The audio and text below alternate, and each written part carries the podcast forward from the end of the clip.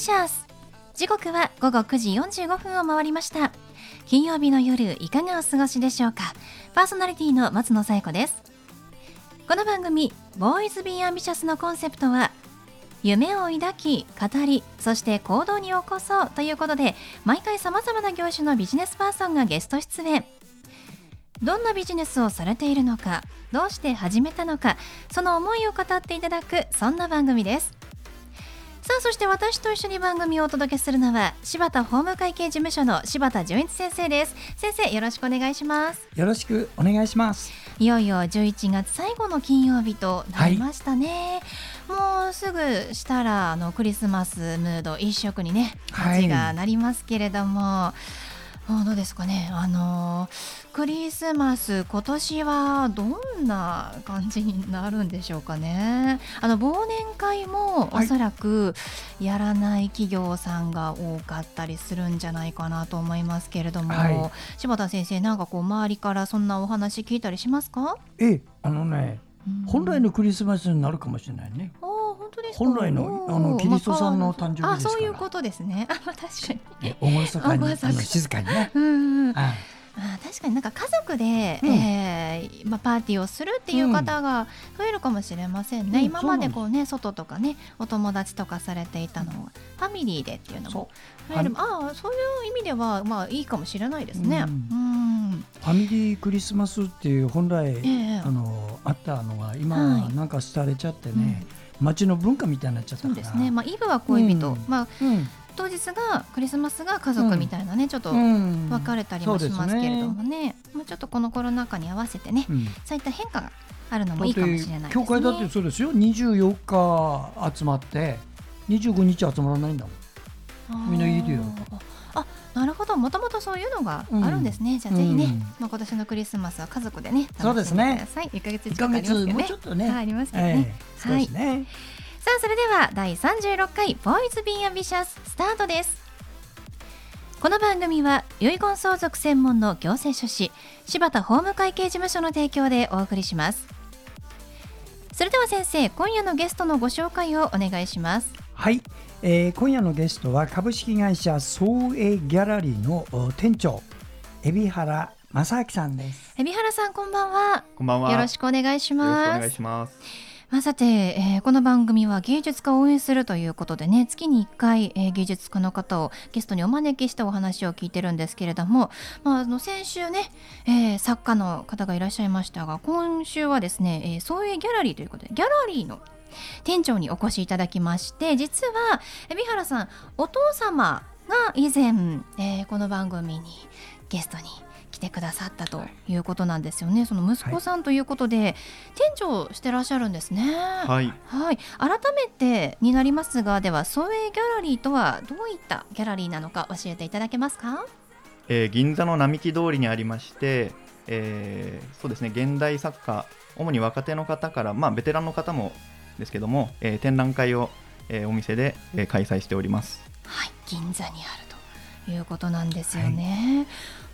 海老原さんはなぜお父様の、まあ、後を継いでといいますか同じお仕事でギャラリーの店長になろうと思われたんですか？えともともとはあのシステムエンジニアをやっていたんですけれども、はい、えー、まあ、父の方がですね、えー、一緒に働いていた方が、えー、退職されるということで人手が足りないということで、まあ、最初はお手伝いという形で始めたんですけれども、えー、そのうちしっかり入るようになりました。そうなんですね。まあやっぱりね家族でまあ経営されているとあのどうしても人手が足りないから来てという機会がね増えるかと思いますけれども全く違うお仕事をしていたわけですね。そうですね。はい。はい、まあ、お手伝いのつもりでまあちょこちょこ入っていたらまあ本格的な仕事をするようになったということですけど、その変更自分の中で心境の変化っていうのはどどうでしたか？そうですね。うん、まあやっぱりもともとそのパソコンをずっと使ってたので、まあ、そういう仕事から徐々に徐々にこう絵の方にあの進んでいったんですけれども、まあ、やっぱり絵もすごく奥が深くて、まあ、今では結構やりがいのある仕事だなというふうに感じてます。そうなんですね。こうではいいやいやこう入ってきたっていうわけではないんですね。そうですね。まあ興味が全くなかったわけでも嫌だったわけでもないですね。はい。そうでしたか。やっぱりお父さんの姿、まあ、背中っていうのは子供の頃から見ていたんですか？そうですね。小さい頃はやっぱりあの父は出張が多かったのであんまり家にいることがまあ少なかったです土日とかもですね。はい。まあ忙しそうだなという印象だけでしたね、はい、そうなんですね。あただ絵に触れる機会というのは多かったですか？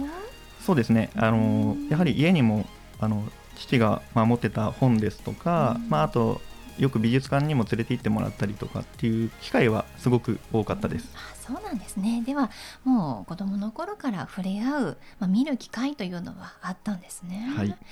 あのギャラリーの店長というのはどういったお仕事をするんですか？えっと、主に、えー、展覧会の企画や運営が、まあ、主になりますね。そうなんですね。はい、あのどういったこうまあ、企画、まあ、企画展と、まあ、それ以外にもあるというお話ですけれども、はい、どういうコンセプトで展覧会をやるっていうふうに決めていくんですか？まあ、まずあの作家さんを見ますね、うん、はい、いい作家さんであれば、まあ、こちらからお願いしてやりたいなというところから始まりますかね。はい、そうなんですね、はい、まあ、柴田先生もその、はい、芸術の分野にはお詳しいと聞いてますけれども、やっぱりこういい作家さんっていうのは、はい、ギャラリーの方の目にも留まるんですね。結局ね、うん、作家の方一人で全てやって、うん、販売までしようということは無理です、しいですね。したがってそこにパートナーがいないといけないね、そのパートナーがね良質なパートナーで、まあ作家の、まあ、悪い言い方すると作家さんをちょっと食い物にしようとするような人に使われるとちょっと大変なの、でその点がねあのそういうギャラリーさんは若い作家を育てて一人前する。これがお父さんの夢だもんね。そうですね。そして息子さんもね一緒にやってるから、はい、そういうギャラリーいろんなこと知ってる方々もね、もう親子で後継者もいる安泰なところだってねよく知ってるからね、はい、そういう面ではもう我々も安心して。でいろんな作家さんをね今もどんどんどんどんあの要請してるんですよ。本当にね、うん、この番組でも月に1回ね、はい、えー、作家さん芸術家の方来てくださってますもんね、はい、どの方も本当に前向きでポジティブで素敵な作品をいつも見せてくださるので、はい、素晴らしいですよね。そうですね、あのお父さんはね実はあの銀座で、昔ね異業種交流会というのを始めた第一物方なんです。あらそうなんですか。そんな日本に異業種交流会がない時ですよ。何十年も前です。それをよくして我々も異業種交流会今でもやってますからそういう意味では大先輩の方でね、まあ、尊敬する方なんです。さ銀座ではねいまだにねちゃんと店やってるところでね。本当にそうですね。銀座にありますからね、はい、でこのコロナ禍でまあ、銀座にある飲食店も含めかなりのお店が、はい、えー、大変な思いをしていると聞きましたけれども、はい、実際はどうなんでしょうか？そうですね。もう毎週毎週あの街並みが変わるというか、はい、もう閉店するところ、まあ、それからビルを建て替えているところも結構ありますので本当にもう週ごとにあの銀座の街並みが変わっていくようなそういう状況ですね。本当にそうなんですね。でも銀座はやっぱり今でも変わらず一等地。でもう本当に賃料もねそうですね。想像を超えるぐらいですからそんなところで、えー、長年ねギャラリーとしてこうずっとそこに居続けられるっていうのは、まあ、さっきの柴田先生のお話じゃないですけれどもやっぱり海老原さんお父さんもそうですし志というのが高いということなんでしょうかね。ありがとうございます。何かこうご本人から見てやっぱりこう銀座でずっと続ける秘訣っていうのはあったりしますか？そうですね。やっぱりあの周りの人を大切にするっていうところは、あの本当にすごく大事ですね、いろんな人に助けられたりまあ、こちらが助けることもたまにはありますけれども、うん、やはり助けられることが多いですので本当に人とのつながりを大事にして、はい、やっていくことが大事だと思います。あでもそうですねあのやっぱりこう老舗が多いイメージがありますのでそういったところはお客さん一人一人、まあ、横のつながりもそうですけれどもそういった人とのこう、まあ、気持ちといいますかつながりを大切にしているからこそ今のつながっているんですね。はい、なんかちょっとこう温かい気持ちになりますね。でそんな、えー、ソエギャラリーさんですけれども、はい、えー、来月展示会があるということですね。どんな展示会でしょうか？はい、えー、彫刻の、えー、展覧会なんですけれども、えー、リサ展というはい展覧会になります。まあ主に木と石をえー、使った、えー、彫刻の展覧会ですね今回は、えー、絵画ではなく彫刻なんですねはいさまざまな分野やっていますので今回は彫刻ということになります、はいぜひね詳しくはホームページをご覧ください。では最後に海老原さんに質問しますが海老原さんの夢は何ですか？はい、えー、まあ私の夢はですね、えー、若い作家さんやはりですね育てていくというところそれとですねあのできれば海外の方ともですね、まあ、交流して海外の作家さんをやるとか、えー、海外で日本の作家さんを紹介するとかそういうところにも踏み込んでいきたいなと将来的には思っております。日本の良さをねぜひ海外の方にも伝えていただきたいですね。はいということで本日のゲストは株式会社創営ギャラリー店長の海老原正明さんでした。海老原さんどうもありがとうございました。ありがとうございました。ありがとうございました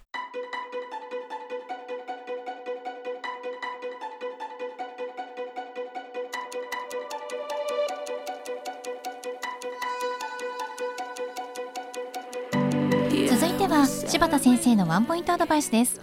では先生今日はどんなお話をしてくださるんでしょうか？はい、えー、こんばんは。遺言相続専門の行政書士の柴田です。今年で31年目になります。今夜のテーマはですね今まではお父さん死んだ時々ばっかりやってたから今度はあの死ぬ前生きてる間の事前準備をやります。遺言書を書くことを考えてる方少しお耳貸してください。ね。また自分の親がね、ひょっとしたら書くんじゃないかなと思う人も聞いておいてくださいよ。どういうことかというと、遺言状を書くときにね、皆さんの頭の中にこういうのがあるの。あの日本人の親が日本にいる子供に向けて日本の財産を相続させるこれは簡単なんですわはっきり言ったら私専門家ですから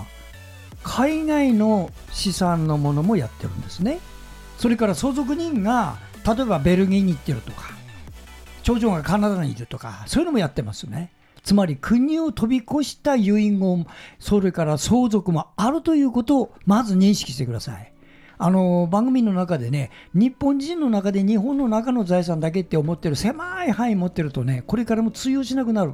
結婚して海外に行ったお嬢さんがいらっしゃれば当然今のような話出てくるんですよ。そこで一つ言います。まずあなたが海外に資産を持ってたら遺言状どう書くか言います。一つだけ今日はやりましょう。それはそこの国の状況で全部違うっていうことですいいですか国によって違うんですよ一律じゃないのだから私の事務所でもね、何十カ国でもそうやった時のためのテキスト全部用意してあるんですが、例えばハワイのホノルルに土地を持ってた、この場合にはどうなるか。日本で遺言状書いて長男にやるって書いても、そんなもの通用しないよ。日本で遺言構成証書で交渉人役場で作っても、アメリカじゃ通常しません。メモ用紙です。したがってそういう場合にはアメリカの現地で全部家族信託契約ですねアメリカほとんど今はそれであの契約をしておくんです。そして日本のあの翻訳した遺言状をつけてメモとしてつけて処分をする。そういうのもこれからだんだん必要になってきますから。私のところでご相談あればぜひよろしく。はい。柴田先生の相談は電話東京0367801408 6780-1408までお願いします。以上柴田先生のワンポイントアドバイスでした。先生ありがとうございました。ありがとうございました